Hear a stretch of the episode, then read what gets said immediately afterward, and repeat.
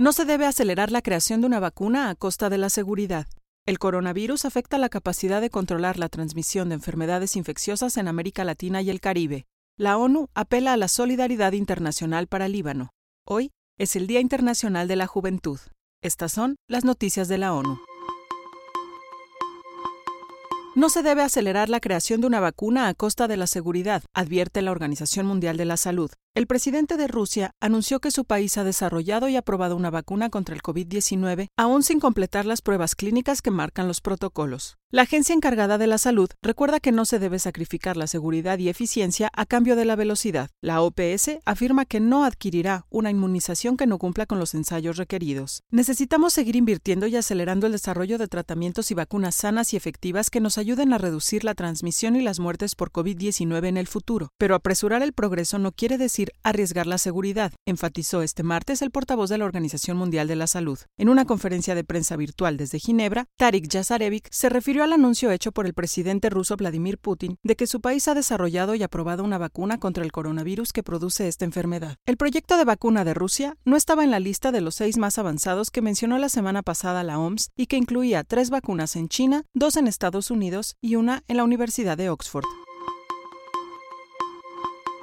El coronavirus afecta la capacidad de controlar la transmisión de enfermedades infecciosas en América Latina y el Caribe. La pandemia de la COVID-19 no representa la única amenaza a la salud en el continente americano, sino que también está alterando la capacidad de controlar la transmisión de otras enfermedades infecciosas, muchas de las cuales hemos estado luchando por eliminar durante décadas, afirma este martes la directora de la Organización Panamericana de la Salud. Durante su encuentro semanal con los medios de comunicación para informar sobre la evolución de la enfermedad, Carissa Etienne afirmó que las enfermedades como el dengue y la malaria representan una enorme carga en el sistema sanitario, y junto con muchas otras enfermedades tropicales tienen un impacto desproporcionado en las poblaciones pobres y vulnerables. Por ello, y debido a la pesada carga del coronavirus en los sistemas de salud y a la interrupción de los servicios esenciales, Etienne alertó que está bajo amenaza el programa aprobado en el mes de octubre por el cual los Estados miembros de la organización se comprometieron a un enfoque regional para la eliminación de más de 30 enfermedades transmisibles y afecciones relacionadas para el año 2030. Otro claro ejemplo es el del VIH, un virus del que se conocen modos de prevención y tratamiento, del que se dispone de datos que indican que el 30% de las personas que viven con él evitan acudir a los servicios de salud durante la pandemia y que, al mismo tiempo, los países tienen un suministro limitado de antirretrovirales. A esta cifra se le ha de añadir que un tercio de los países de América Latina también están experimentando interrupciones en las pruebas de detección de la hepatitis que son clave para la detección temprana y el tratamiento de la enfermedad.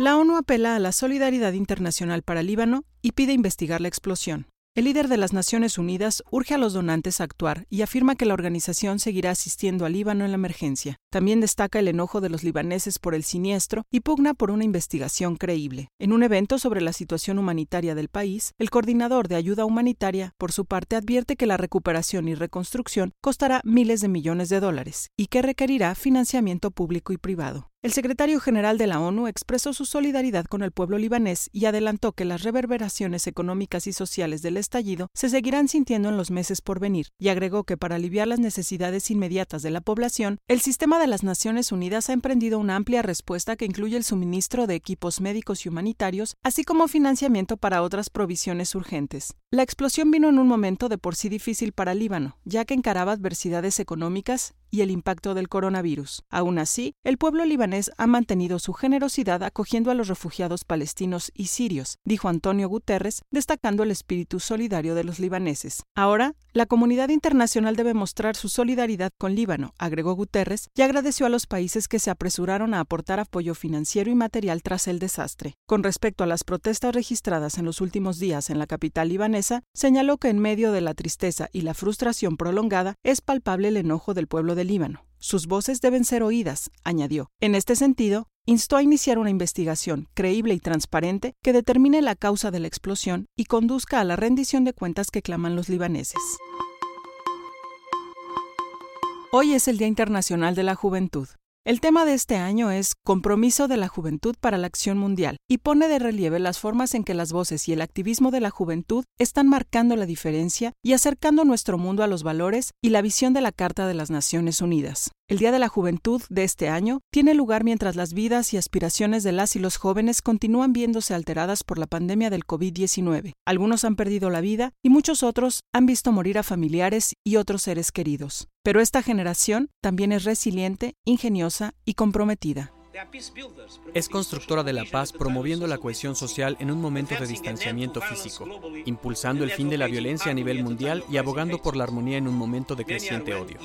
Muchas son mujeres jóvenes que han estado en la vanguardia en la movilización por la justicia y la acción climática, y al tiempo que han servido en la primera línea de la respuesta al COVID-19. Hacer realidad la promesa de esta generación significa invertir mucho más en la inclusión, la participación, las organizaciones y las iniciativas de la juventud. Puedes consultar más información en nuestro sitio dedicado al coronavirus en www.coronavirus.onu.org.mx y en las redes sociales encuéntranos como ONU México. Gabriela Ramírez, Centro de Información de las Naciones Unidas en México.